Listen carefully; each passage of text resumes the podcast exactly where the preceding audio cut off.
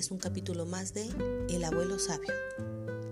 Ayer me mandaron un video de esos de WhatsApp, era muy nostálgico, pues trataba de que la mejor generación se está muriendo.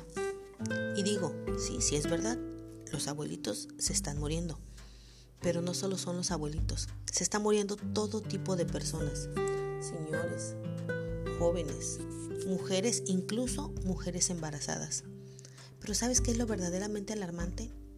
Que ya es común. Ya lo vemos como si fuera normal. O dime, ¿qué pasa cuando contestas el celular y solo escuchas las palabras, ya falleció? Lo entregan mañana en cenizas. Salvo que sea un familiar muy cercano, se convierte en un número más de esta pandemia.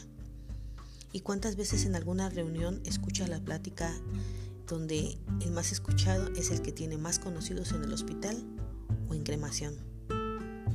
Amigos, es aquí donde recuerdo las palabras que un día me dijo el abuelo. El amor de muchos se enfriará. Yo le pregunté, ¿pero por qué?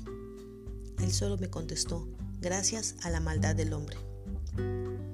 Y con esto no quiso decir que todos seamos malos, sino que la raza humana ha llegado a tal maldad que ya es común. Es común que salgas a la calle antes de las nueve. Es común que salgas en tu cartera con solo monedas, porque si llevas muchos billetes te pueden robar. Que salgas con el celular en la bolsa, porque te lo pueden arrebatar. Que estén muriendo miles y tú sigas sin cuidarte. Que las listas de feminicidios solo sean números que van cual acelerador de vehículo. En fin, que seamos indiferentes. Claro, mientras no sea nuestra casa, mientras no pase en la familia.